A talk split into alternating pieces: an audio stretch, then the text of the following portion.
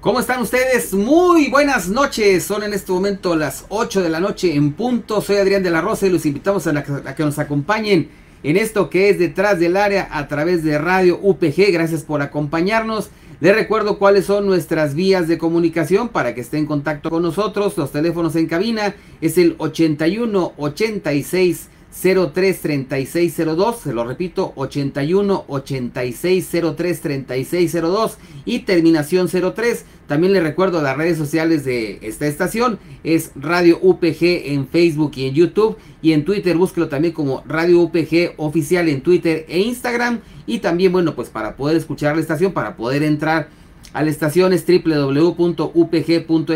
Ahí le busca la parte de abajo donde aparece el link de la estación y ahí es donde puede usted sintonizarnos aquí en Radio UPG. También le agradecemos al director de radio, licenciado Enrique Sánchez, y al rector, el contador y licenciado Fernando Garza por permitirnos estar transmitiendo detrás del área a través de Radio UPG. Y pues los invito a que nos acompañen. También recuerde las redes sociales de nosotros es arroba detrás del área en Facebook, en Twitter, en Instagram, así nos puede localizar. Y bueno, hoy vamos a invertir un poquito lo que es el programa, porque normalmente el programa hablamos de otros deportes y al final hablamos de fútbol. Hoy lo vamos a hacer al revés, porque por ahí de las 8.30 de la noche vamos a establecer comunicación con Marco Tolama para platicar un poco de automovilismo, de lo que está haciendo en Fórmula 1 Sergio Checo Pérez. Y bueno, vamos a hablar de eso un poco más adelante. Por lo pronto, vamos a hablar de un tema que a lo mejor no es mucho de lo que pasa aquí en nuestra ciudad. Bueno, aparentemente no, porque vamos a hablar de lo que está pasando con lo que sucede en fuerzas básicas de Chivas Rayadas de Guadalajara. Y esto que pasa en Chivas, pues no crean que es exclusivo en Guadalajara pasa en otros equipos del fútbol mexicano, ya que se está descubriendo que hay una red de corrupción en lo que es el equipo de Guadalajara. Resulta que en fuerzas básicas se está hablando de que en las categorías de sub 17 y sub 20 eh, hay por ahí unos promotores que se llaman Promofood y Eduardo Hernández que están haciendo regalos para que algunos jugadores, lo que son por ejemplo pantallas, videojuegos, y se lo están regalando a algunos jugadores para que con eso vayan a jugar a lo que es fuerzas básicas de Chivas. Esto no es algo nuevo. Esto es algo que es muy común que sucede en algunos equipos del fútbol mexicano, del fútbol nacional, donde lo que hacen es, te doy un regalito, un dulcito, vamos a decirlo así, una, una pantalla, un juego, dinero en algunos de los casos se hace, para con eso convencer a los jugadores de que vayan a lo que son las fuerzas básicas de algunos equipos. En este caso estamos hablando del caso del Guadalajara, donde se habla de un jugador que se llama Adrián Villalobos, que él jugaba con Leones Negros de la Universidad de Guadalajara y después llegó a préstamo al equipo de, Guadalajara. Entonces lo que se, incluso este jugador ya jugó en un clásico frente a América y lo que se hizo fue que a raíz de este tipo de regalitos que se les da, que se le llegaban a dar, fue como llegó al jugador de una manera más rápido a lo que son a los equipos de lo que es el, primer equipo y con esto lo que se hace es demostrar o ponerlo como ejemplo de decir mira él como si llegó entonces ven tú al equipo y con eso vas a poder llegar entonces hay que tener cuidado mucho con esto porque muchos jugadores de repente se topan en algunos equipos donde no suben tan rápido como quisieran, pero se habla mucho de este tipo de situaciones.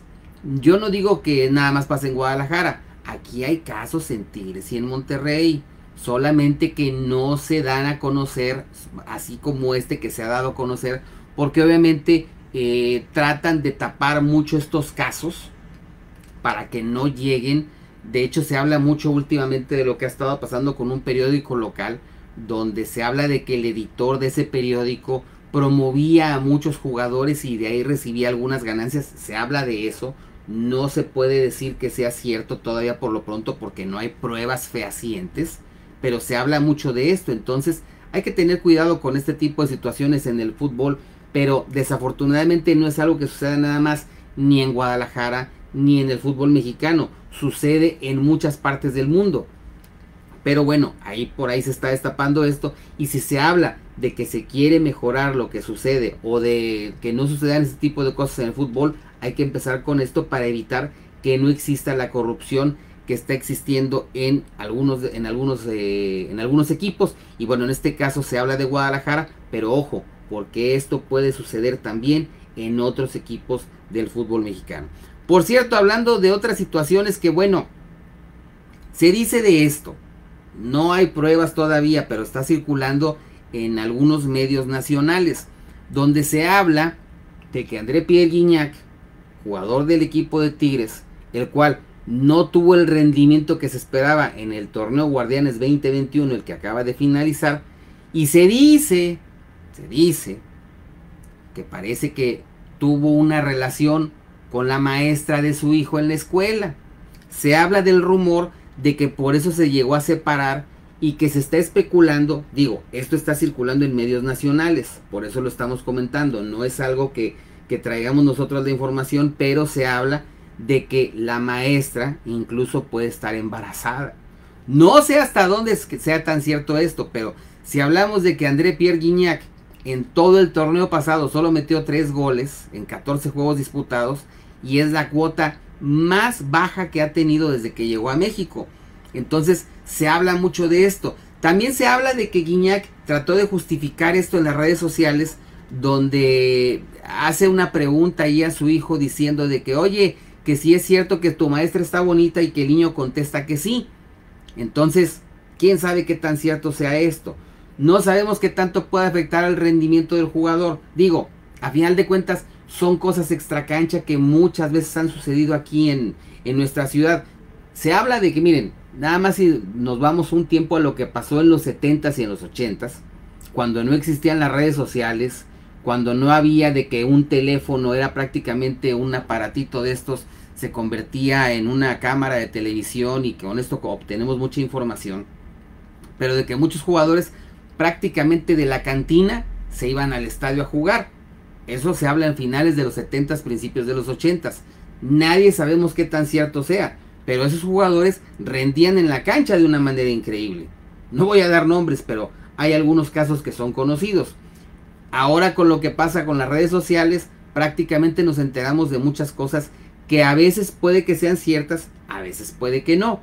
Pero pues obviamente está esta, este rumor que incluso el propio futbolista habla de que habla de esto de alguna manera tratando de burlarse de la situación. Vamos a ver si esto no sale más adelante, pero por lo pronto ahí está esto y pues bueno, pues con esto de que se habla de que las redes sociales Ahora, que, ahora sí que son muy chismosas. Puede que sea cierto, puede que no lo sea cierto. Continuando con lo que es un poco hablando de fútbol. Bueno, ayer hubo una reunión en Estados Unidos donde lo que es el presidente de la Liga MX, Miquel Arreola, y el comisionado de, la Liga de Estados Unidos, Dan Garber, eh, pues ahora hablan de que se va a realizar lo que es el partido, el Juego de Estrellas 2021 entre la Major League Soccer y la Liga MX los mejores jugadores de ambas ligas van a jugar en este partido que se va a realizar el próximo día 25 de agosto en Estados Unidos, en Los Ángeles. Se va a jugar este partido. Se habla de que iba a ser en el estadio del equipo de Los Ángeles Fútbol Club. Se habla de que va a ser el entrenador del equipo de Estados Unidos, va a ser Bob Bradley, que es el entrenador del LAFC. Y del entrenador del equipo mexicano, todavía no se decide quién va a ser, porque esto se va a decidir con base en el balón de oro que se va a celebrar a finales del mes de julio y va a estar, eh, va a estar eh, conformado por 26 futbolistas y dos técnicos, o sea, no va a ser uno solo, van a ser dos que salgan de este balón de oro, que lo más seguro es que sean los entrenadores de los equipos campeones de lo que fue el Guardianes 2020 y del Guardianes 2021. Vamos a ver qué tan cierto puede ser esto. Miquel Arriola habla que con esto pues se, habla de que el, mercado de lo que es el fútbol mexicano le interesa mucho a lo que es el presidente de la Liga MX, porque ahí es donde se obtiene una gran cantidad de ingresos en el fútbol mexicano, ya que eh, por ingresos por televisión. Y obviamente cuando los equipos mexicanos, el que sea, va a jugar a Estados Unidos, obtienen una gran cantidad de ingresos y por eso es la razón por la cual les interesa mucho.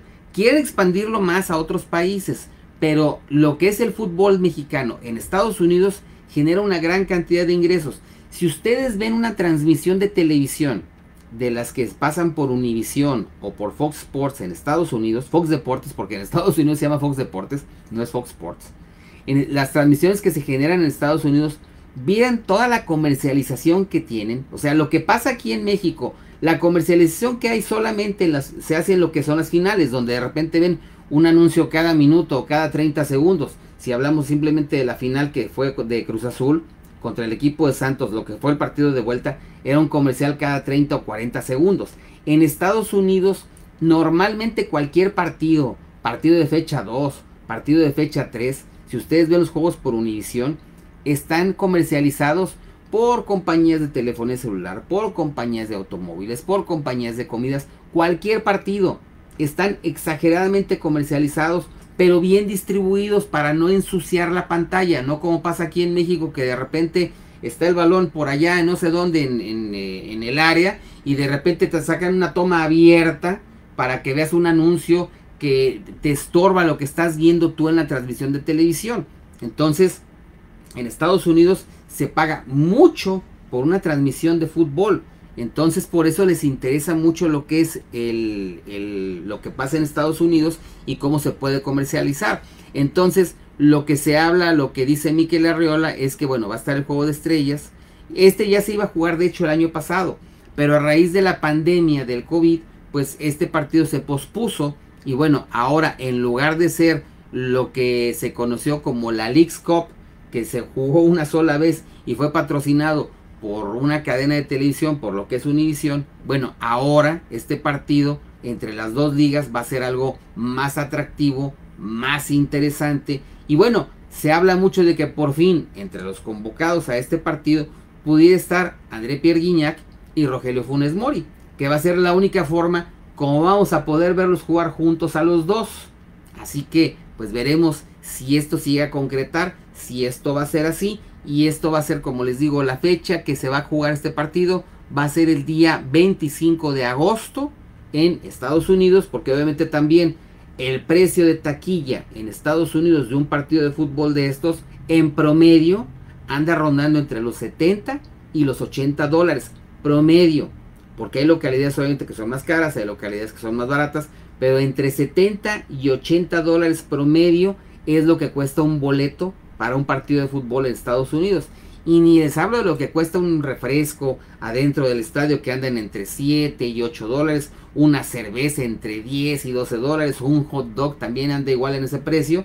Pero pues la gente de Estados Unidos lo paga sin ningún problema, porque si hablamos de que en Estados Unidos la gente, el salario mínimo en promedio anda entre, los 12 y los 15 dólares por hora, pues obviamente estos precios no le afecta a lo que es una persona en Estados Unidos. Por eso es que les interesa mucho que estos partidos se realicen en Estados Unidos. Son las 8 de la noche con 14 minutos. Les recuerdo los teléfonos en cabina 81 8603 3602 y 81 8603 3603. También les recuerdo las redes sociales de la estación. En Facebook y en YouTube es Radio UPG y en Twitter y en Instagram búsquenos como Radio UPG oficial. Hablando de futbolistas eternos, porque es lo que ha pasado con algunos.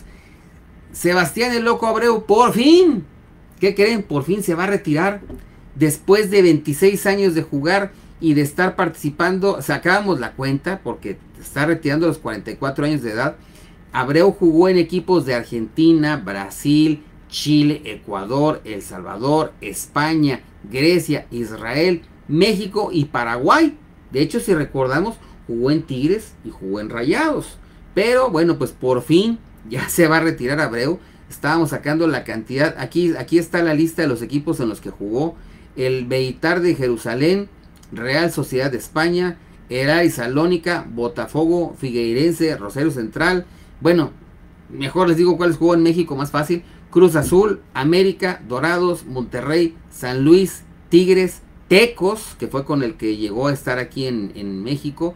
Y bueno, muchos más en los que jugó por fin, Sebastián, el loco Abreu, se va a retirar. Por fin, se va a retirar del fútbol después de jugar durante 26 años. Y después, a los 44 años de edad, se va a retirar Sebastián el Loco Abreu. Pero obviamente esto es de jugar en las canchas. Ni crean que se va a retirar de lo que es el fútbol. Así que vamos a ver después cuál va a ser la actividad que va a tener Sebastián El Loco Abreu. Cambio un poquito de tema en, siguiendo con lo que es el fútbol, pero lo quiero combinar un poquito con lo que es los medios de comunicación. Y eh, bueno, les recuerdo que en un ratito más, a las 8.30 de la noche, vamos a tener o a iniciar una charla con Marco Tolama. Eh, nada más aquí estamos confirmando que vamos a tener la llamada con él para que esté con nosotros en unos minutos más. Pero bueno, hablando un poquito de lo que es el micrófono. Estar aquí en un micrófono, en este caso como lo estamos nosotros, y estar en una estación de televisión, pues nos permite en un momento dado hablar o criticar o decir o hacer de algunas cosas.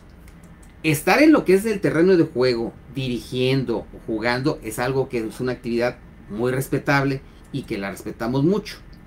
Por eso el estar aquí se tiene que hacer con mucho respeto y se va a criticar de algo, pues tenemos que hablarlo de que si se va a criticar, va a tener que ser con fundamentos. Lo digo porque Rafael Puente del Río, hijo de Rafael Puente, eh, que fue jugador, portero del América y que lo vemos en diferentes canales de televisión, actualmente trabaja para la cadena ESPN, pues su hijo Rafael Puente del Río, él pues como comentarista habla mucho y dice mucho y habla del fútbol total y bueno, fue técnico de Lobos Buap, después estuvo en el Atlas, su carrera como técnico no ha sido lo que él quisiera. En, el, en lo que es el micrófono, critica mucho, habla mucho, dice mucho y en uno hubo un tiempo en que Rafael Puente del Río, si alguien criticó mucho, fue a Ricardo Ferretti sobre todo cuando fue técnico de Tigres en la época de técnico, hablaba y decía cosas impresionantes de Ricardo. Pues bueno, como dicen por ahí, más pronto que hay un hablador que un cojo. Resulta que Rafael Puente del Río ha sido presentado como auxiliar de Ricardo Ferretti en Bravos de Juárez. Así que, pues ahora todo lo que dijo Rafael Puente del Río se lo va a tener que tragar y va a tener que estar compartiendo. Se hablaba mucho de otros, eh, se hablaba de que Hugo Hernández iba a estar ahí también, se hablaba de que Miguel Mejía Barón iba a estar, pero lo que se está concretando es que va a estar Rafael Puente Jr., va a estar como auxiliar técnico de Ricardo Ferretti en Bravos de Juárez. Que algo pasó en Bravos, lo platicábamos la semana pasada, lo que pasa es que bueno, ya ven que de repente se nos fue un poquito la luz, y pero la transmisión de radio continuó en, en lo que fue YouTube. Se nos cayó la señal pero fue por una falla con, con, la energía eléctrica. Ya ven que hubo un aguacero muy fuerte y después bueno regresó lo que es la energía eléctrica. Pero lo comentábamos con Gerardo Melín de que a mí me, me llegó un correo por medio de una red social LinkedIn esta red social que bueno eh, ahí eh, me llegó el mensaje de que José Antonio Noriega el Tato se había presentado como presidente interino de Bravos de Juárez. Y de repente intentamos hablar, yo le, mandé un mensaje a Tato para ver si podíamos hablar ese día, no me lo contestó, pero resulta que a raíz de que llega Miguel Ángel Garza como presidente deportivo, así es el estatus, como presidente deportivo del equipo de Bravos, pues como que esto no le pareció mucho a Tato Noriega y simplemente dejó, ya no está como presidente interino, que lo haya nombrado Alejandra de la Vega como presidente interino del equipo de Bravos. Algo pasó, ahora sí que no tenemos idea de qué es lo que haya sucedido, pero pues ahí este algo sucedió y el Tato Noriega se retiró de lo que es el equipo de Bravos. Él estuvo como asesor externo del equipo de Bravos y yo creo que algo por ahí vio, lo vio raro y dijo, ¿saben qué? Ahí nos vemos, se quedan ahí con su equipo. Y lo que estaba haciendo Tato, porque a mí me lo platicó, cuando sale de ESPN, salió por todos los cambios que hubo en la cadena de televisión, le están respetando su contrato, porque obviamente no lo liquidaron, sino que simplemente él, le están respetando su contrato y por eso él está viendo otras opciones. Por eso cuando le ofrecen estar como asesor externo de Bravos de Juárez, dice, bueno, está bien, como asesor externo sí estoy, le ofrecieron después ese interinato como presidente con el tal de tomar el equipo, pero después dijo, ¿saben qué? Si estos son los cambios que va a haber, yo no estoy. Así que, pues ahí nos vemos. Y eso fue lo que sucedió, así que ahí lo estamos investigando para ver qué podemos encontrar de información, a ver si la próxima semana podemos tener algo con esto que está muy extraño lo que sucedió en el seno del equipo de Bravos de Juárez. Cambiando un poco, siguiendo lo que es en el fútbol, ya ven que ahorita el equipo mexicano está batallando con, con delanteros. Ya ven lo que pasó ahora con los partidos amistosos que ha tenido, con lo que pasó con la derrota con el equipo de Estados Unidos en penales, en lo que fue eh, la, la Nations League de la CONCACAF. Y bueno, se estaba teniendo mucho con delanteros. Se hablaba mucho de un jugador que es Santiago Ormeño, que la reventó con el Puebla, que ahora está contratado con el León. Y se hablaba mucho de que Santiago Ormeño podía estar en la selección mexicana de fútbol considerando que Santiago Ormeño eh, nació aquí en nuestro país, pero él es descendiente de uno que fue portero del equipo del América, que se desarrolló mucho en el fútbol aquí en nuestro país, que fue Walter Ormeño, y pues Walter Ormeño es peruano. Entonces, mientras eran peras o manzanas y como acá eh, Gerardo Martino trae una obsesión de que, bueno, ahora que Rogelio Funes Mori, ahora ya le dieron la nacionalidad mexicana, pues dice, bueno, prefiero irme con, Funes Mori. Entonces, como ahora sí que, perdón por la expresión, no lo pelaron, no, le llamaron la no, no les llamó la atención Santiago Ormeño, pues bueno, resulta que Santiago Ormeño ahora está, Ricardo Gareca, que es el técnico de este equipo, lo llama para jugar la Copa América y ahora va a estar Santiago Ormeño como jugador del equipo peruano. De hecho, Santiago Ormeño nació en la Ciudad de México. Entonces, hay otros jugadores que podrían haber estado, pero bueno, ya se publicó la lista de jugadores que ya eh, la selección peruana la publicó en su cuenta oficial de Twitter. Y bueno, aparece ya lo que es eh, Santiago Ormeño, aparece en esta lista.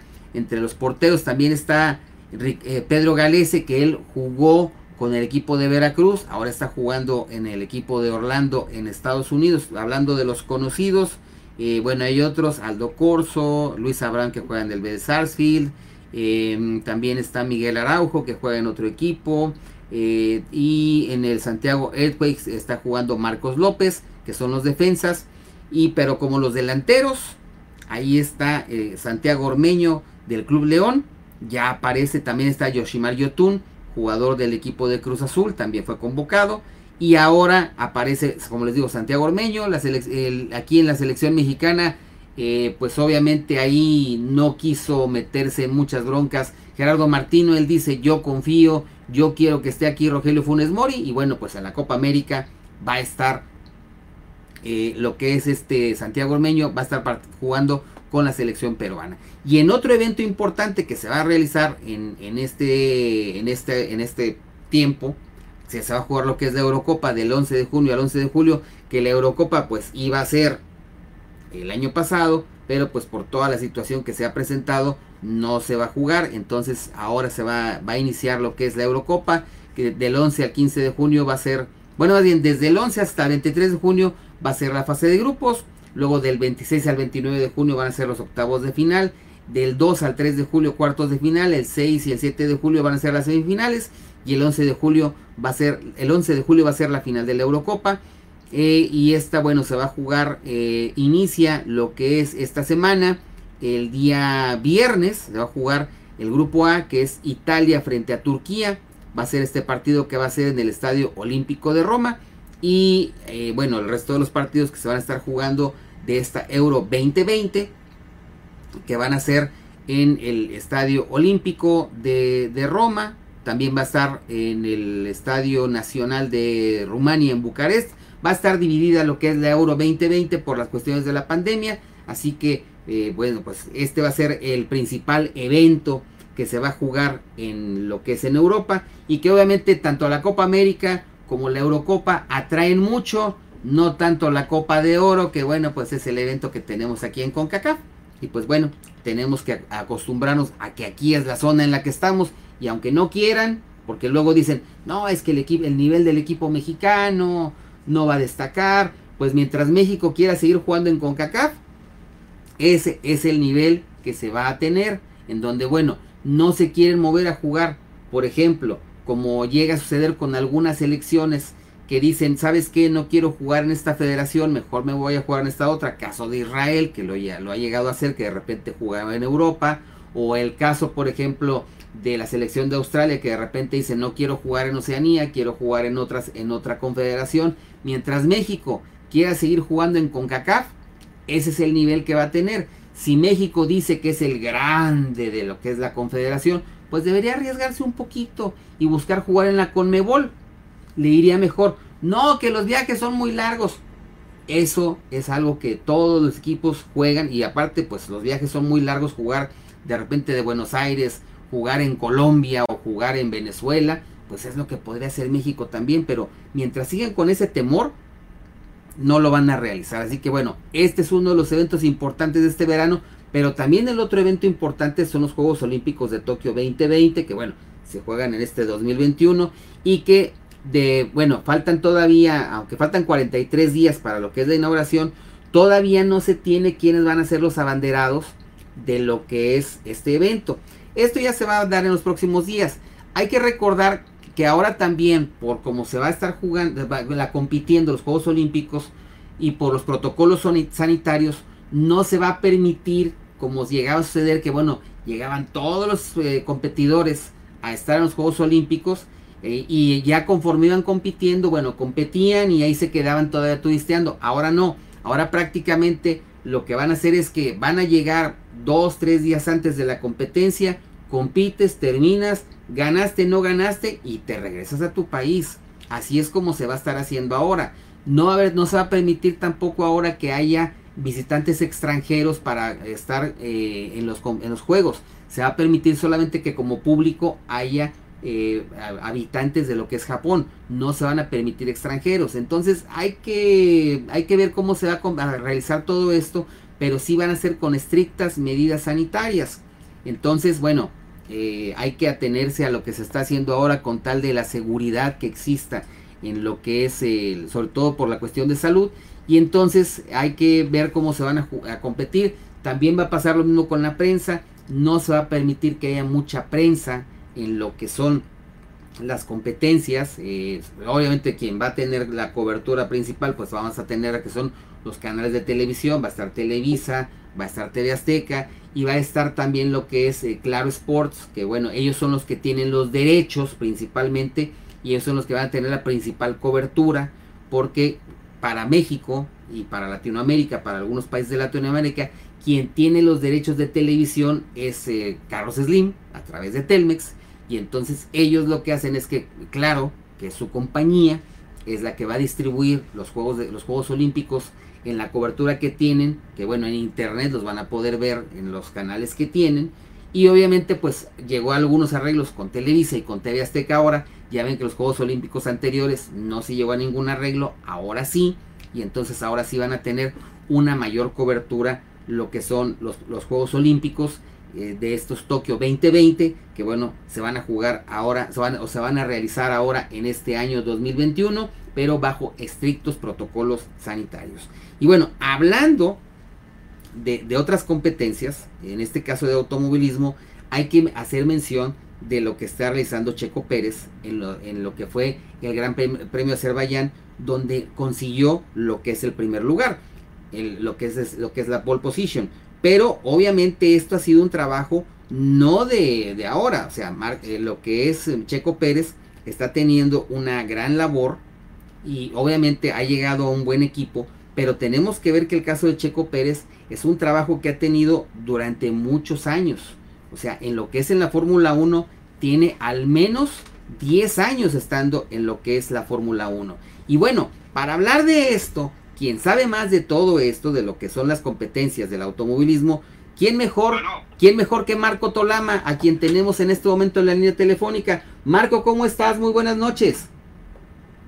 Eh, bien, Adrián, buenas noches. Gusto en saludarte, Marco, y pues antes que nada y antes que cualquier cosa, agradecerte que puedas estar con nosotros en este momento aquí en Detrás del Área a través de Radio UPG y pues platicar un poco de lo que es el automovilismo y la gran labor que está teniendo Sergio Pérez ahora después de su cambio de equipo ahora con el Red Bull y de todo el trabajo que ha tenido porque no es algo no ha sido sencillo para él llegar a donde está ahora, Marco. Sí, no, mira, primero también gracias por la invitación, Adrián.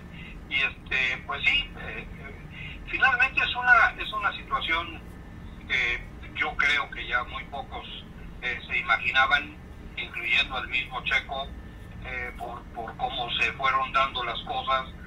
Recordamos su inicio, su paso a, a Force India, que finalmente se convirtió en Racing Point y terminó ahora siendo Aston Martin, su separación del equipo, su terriblemente difícil año en McLaren, que, que tuvo que haber sido para él un parteaguas, en fin. Y, y esta llegada, eh, pues fortuita se puede decir, porque cuando eh, en ese momento Racing Point decidió separarlo, eh, eh, pues eh, apelando a una cláusula de, finalización de contrato para poder tomar a, en esta, para esta temporada a Sebastián Vettel, pues se quedó en el aire, ¿no? Y, pues ahí hubo de entrada cosas que quiero quiero quiero hablar Adrián y quiero pensar exclusivamente en las cosas positivas, porque esta es una situación tremendamente difícil que tiene pues muchos ángulos. Sin embargo, quiero quiero concentrarme en lo que sucedió con Checo. Checo tiene un auto tremendamente competitivo, muy parecido al Mercedes, eh, que tuvieron sus problemas y lo que sea, pero tenían un auto muy competitivo, que inclusive fue un auto como para poder pelear el campeonato del mundo, no lo lograron por diferentes circunstancias, lo de COVID, en fin, eh, que no participó en unas carreras, pero Checo no bajó las manos y, siguió trabajando, eh, eh, echándole ganas, es, un piloto muy echado para adelante, este, y, llegó el momento en que se empezó a hablar de los problemas que tenía Alex Albon en Red Bull porque no podía ser el equipero que necesitaba Max Verstappen y empezó a nacer por ahí en el horizonte la idea de que por primera vez en muchísimo tiempo Red Bull pudiese acercarse a un piloto que no perteneciera a su programa, como no pertenece Checo o como no perteneció Checo. Entonces, eh, eh, yo pienso que en ese momento hubo gente cercana a él eh, principalmente Julián Jacobi, que es quien lo maneja, que manejó Ayrton Senna y la gente que lo patrocina. Y yo creo que empezaron a moverse algunas cosas en favor de que él pudiera ser la, el piloto que reemplazara a Alex Albon en Red Bull. Y, y seguramente en algún momento camino a Bahrein, que fue el gran premio que ganó, ya se había hecho, digamos, un arreglo provisional, digámoslo así que, tendría que ver, eh, ahora toro pasado, te puedo decir, esa es mera especulación, pero pienso que tendría que ver, número uno, con qué hacía Checo de ahí al final del, año y qué hacía Alex Albon a quien habían prometido que llegaría hasta Abu Dhabi y que si mejoraba, que mejoró mucho, por cierto, pero no lo suficiente, este, seguía corriendo con ellos. La historia, bueno, pues ya la conocemos. Checo ganó un gran premio, Checo tuvo una gran actuación y Checo demostró, eh, número uno, la clase de talento que tiene eh, y convenció a Red Bull de que con ese talento que tiene, más la experiencia, se convertía en el candidato ideal para acompañar en este 2021 a Max Verstappen en la lucha de Red Bull eh, por, por no nada más alcanzar a Mercedes, sino pasarlo y ganarlo y, quitarle el dominio que tiene desde el 2014. Entonces, eh, esa es, esa es la, la, historia positiva que yo veo y finalmente, bueno, pues eh, Checo se enfrentó a un auto que está de alguna manera construido para Max Verstappen, un chasis complicado de manejar, al que ni Alex Albon ni Pierre Gasly le pudieron sacar jugo, eh, y por lo tanto no podían sumar los puntos que el equipo necesitaba que sumaran porque el hombre que acompaña al piloto un número uno del equipo, porque lo es Max Verstappen, tiene que estar pegado y sumando puntos para que el equipo también pueda avanzar. Está muy bien la búsqueda del campeonato del mundo, pero también el equipo quiere ser campeonato de constructores y eso no lo estaban teniendo y Mercedes se les iba, ¿no? Entonces, la idea era, bueno, pues tener a alguien, en este caso ya vimos que la decisión fue la correcta, como Checo, y también, desde luego, reconociendo este, que no iba a ser sencillo, pero ellos tenían la confianza de que con la experiencia, el mismo Helmut Marco de Red Bull dijo que por haberse manejado muy cerca de Mercedes, el motor, etcétera, el chasis muy parecido al de Mercedes, tenía una experiencia que les iba a ayudar en el desarrollo de la versión B del chasis que utilizaron en 2020. Y cuando hubo oportunidad de platicar con Checo, se le preguntó que cuántas carreras él pensaba que necesitaba para poder estar, déjame decirlo coloquialmente, al tiro con el chasis de, Red Bull. Y él dijo que cinco.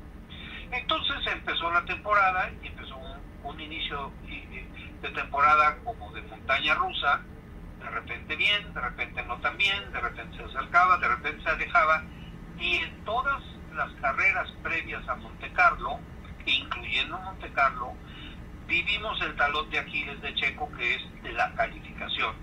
Su velocidad en una vuelta. El ritmo de carrera no es de ninguna manera para él un problema. Los domingos sale para comerse al mundo y normalmente por eso tiene las actuaciones que tiene. Pero en la calificación estaba el problema.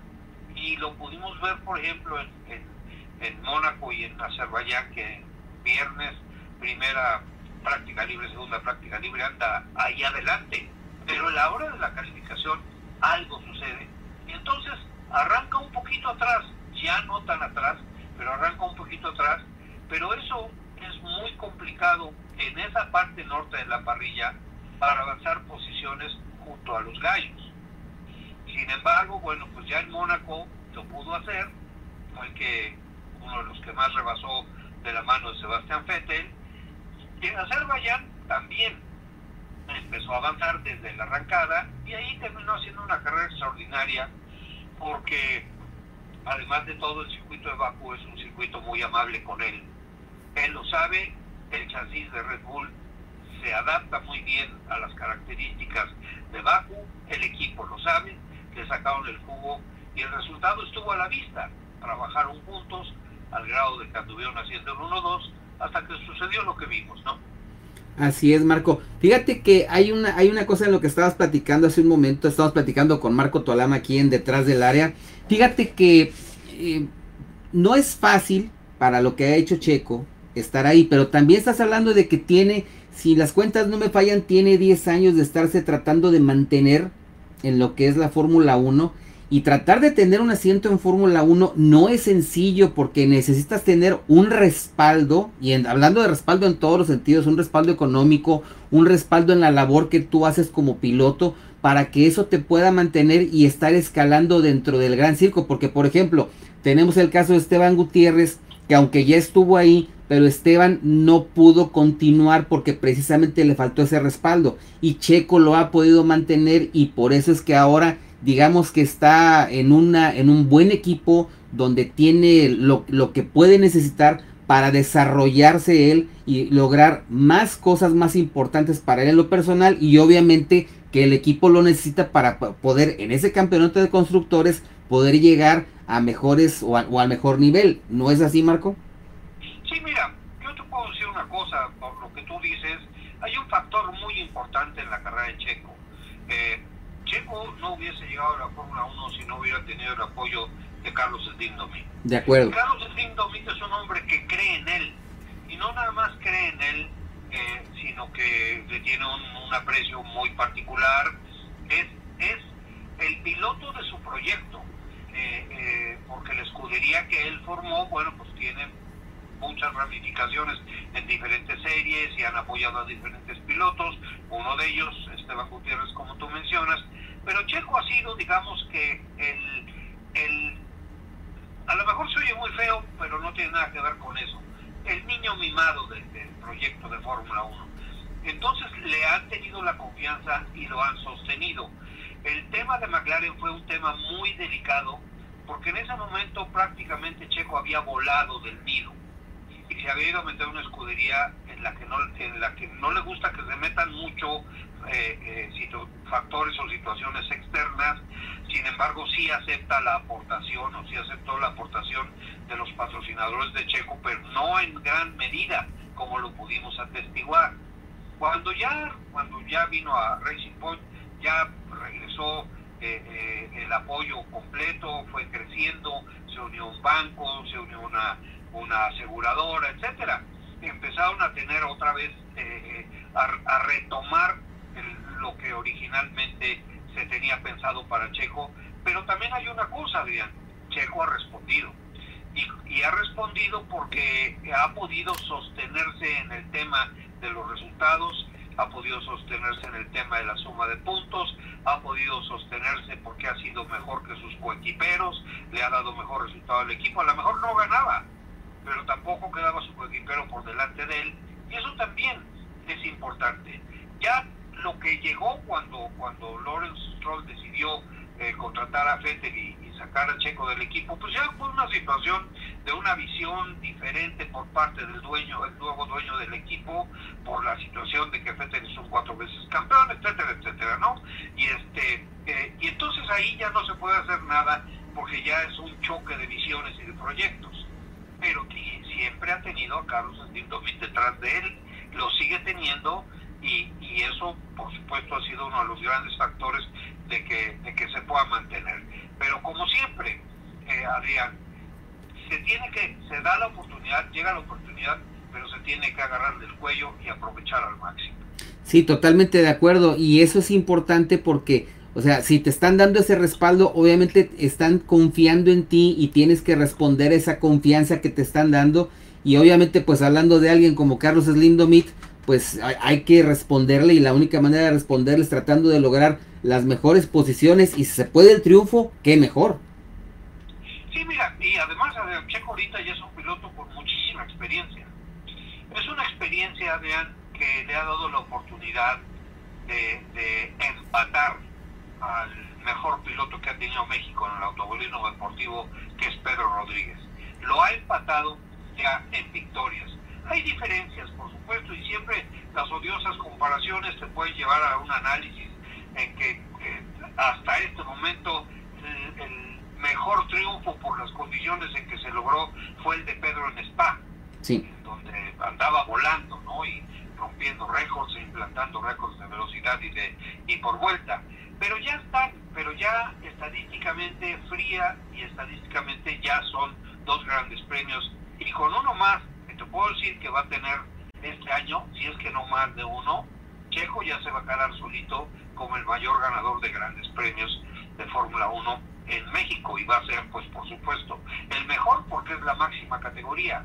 Ya aunque Pedro haya sido el mejor piloto de prototipos en el Porsche 917, ya haya ganado Le Mans, que era un piloto muy popular, reconocidísimo en Europa, queridísimo en Francia y en Alemania, pues está muy bien, pero ya eso queda atrás ante unos números que yo pienso que Checo va a lograr en esta campaña. Ahora bien, Marco, eh, estamos hablando, bueno, aquí tenemos el caso de Checo Pérez que ya tiene tiempo. Obviamente hay muchos que quisieran llegar a, poder estar en, en Fórmula 1, en otras categorías. Yo ahorita el único que veo, y estarás de acuerdo conmigo, es el caso de Patricio Howard, que es el único que yo veo que también está despuntando por lo que está logrando en Estados Unidos. Sí, mira, pero además es otra, es otra historia muy, muy interesante, porque Pato inclusive cayó en manos de Red Bull y Red Bull puede eh, hacerte vivir o acabar contigo.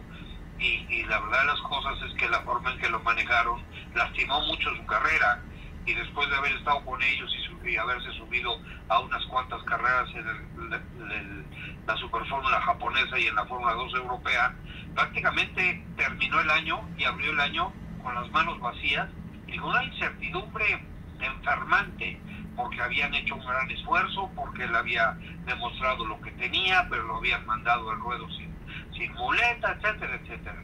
Afortunadamente hubo quien confió en él, quien lo llevó a su equipo, y tenemos ahora a un piloto que de golpe y porrazo, para empezar ya tiene una asegurada una prueba en un McLaren acabando Abu Dhabi, al siguiente día en las pruebas anuales que le dan a los jóvenes pilotos y a otros pilotos, eh, eh, ya Pato ya tiene eso.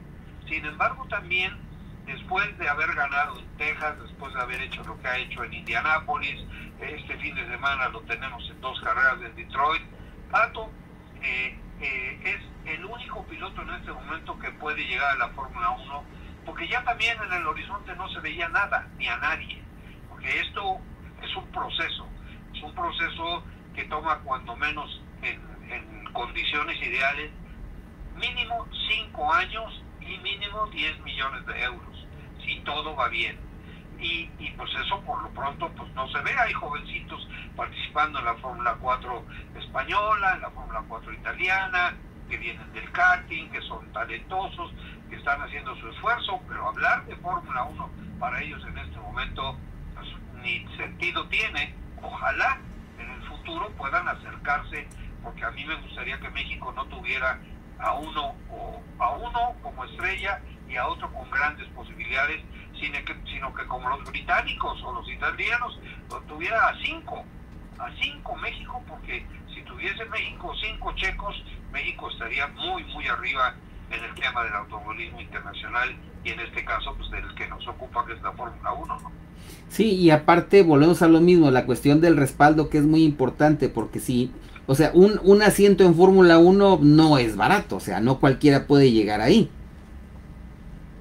No, pues bueno, por supuesto, por supuesto, y, la llegada de Checo tuvo que ser con apoyo de una buena cantidad de, dinero, eh, porque pues así sucede con, con otros pilotos.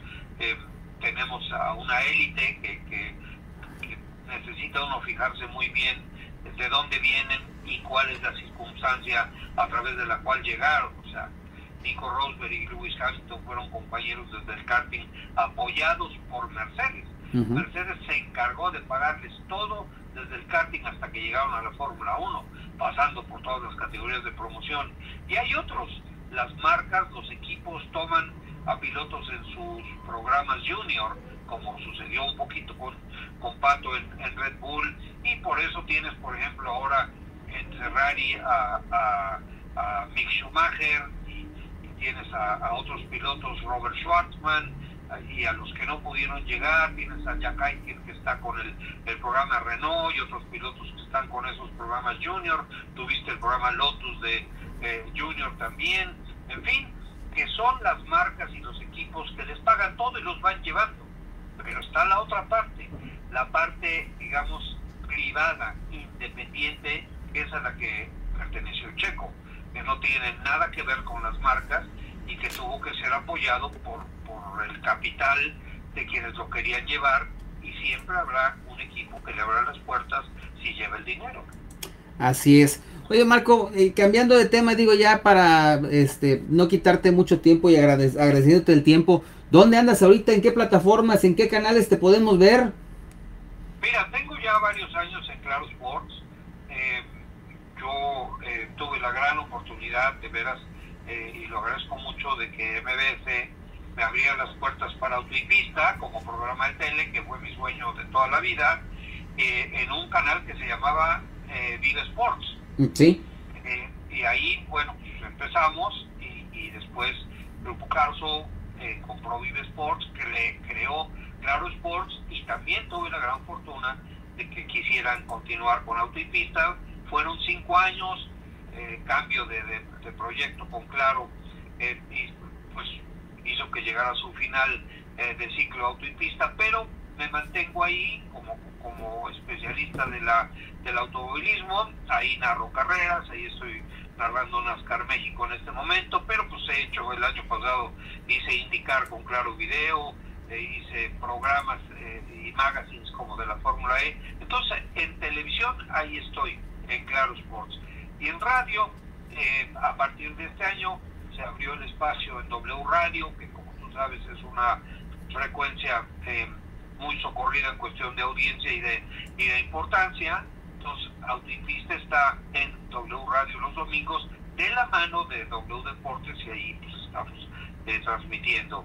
Y aparte, bueno, pues ya sabes, las inevitables redes sociales. Tenemos nuestro canal de YouTube que se llama Autopista TV, estamos en Spotify con el programa, en fin, este, lo que, lo que tú y todos los que nos dedicamos a esto buscamos para tener o, eh, el mayor impacto posible. Y, y, buscar las diferentes plataformas que ahora se pueden encontrar para poder eh, estar eh, vigentes y presentes. Marco, te quiero agradecer mucho el que nos hayas, estado con nosotros aquí en Detrás del Área. La verdad para mí es un honor el que estés con nosotros y te agradezco mucho tu, tu participación el día de hoy. Gracias Adrián, gracias por la invitación y un saludo muy afectuoso a tu auditorio. Muchísimas gracias Marco. Bien, pues ahí estuvo Marco Tolama con nosotros eh, en esta noche. Y pues bueno, ya, ya son las 8.50. Así que pues nos, ya nos despedimos. Le quiero agradecer mucho que haya estado con nosotros. Le recuerdo que puedes sintonizar en nuestras redes sociales, en Facebook y en YouTube en Radio UPG, en Twitter e Instagram Radio UPG Oficial. Y bueno, pues le quiero agradecer que haya estado con nosotros. También le agradezco al, eh, al, licenciado Enrique Sánchez, director de radio, y al rector, al, contador público, licenciado Fernando Garza, el que nos permitan estar con nosotros aquí, pues, estar aquí con detrás del área a través de Radio UPG. Así que le recuerdo nuestra cita próxima semana, próximo jueves a las 8 de la noche. Yo soy Adrián de la Rosa que le dice gracias. Que tenga usted un excelente jueves. Mañana es viernes, aproveche y de la medida de lo posible diviértase con su familia. Esto fue Detrás del Área.